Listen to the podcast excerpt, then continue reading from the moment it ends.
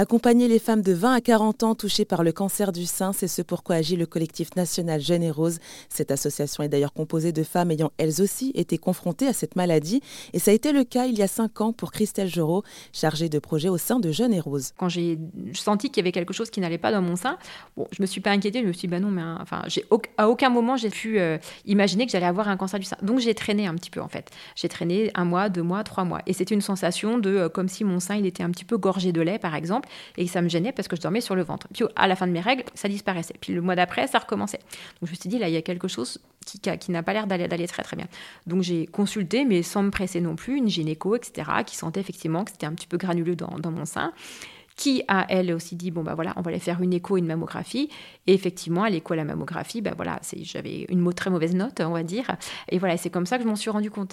Et nous les patientes on aurait aimé en fait euh, connaître déjà les symptômes du cancer du sein qu'il faut effectivement bah, prendre soin de sa poitrine et puis bah la checker de temps en temps. Euh, c'est comme bah voilà on parle beaucoup du cancer de la peau aussi euh, faut surveiller sa peau.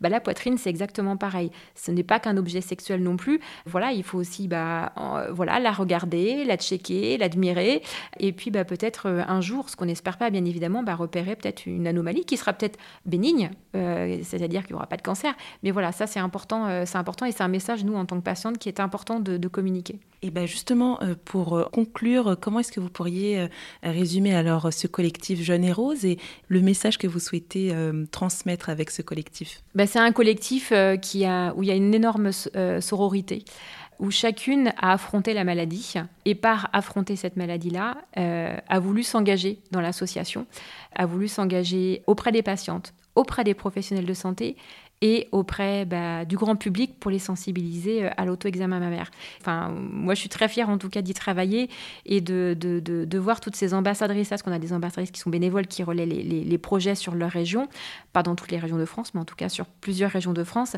Et ça, c'est hyper euh, touchant. J'en parle là, mais je suis encore touchée aussi bah, de voir tout cet élan euh, qui est donné par ces ambassadrices-là, qui s'engagent peut-être pendant un an, pendant deux ans, mais en tout cas qui s'engagent et qui veulent faire changer un petit peu le regard du Et vous pouvez suivre l'actualité de l'association Jeunes et Roses sur leur site internet et les réseaux sociaux.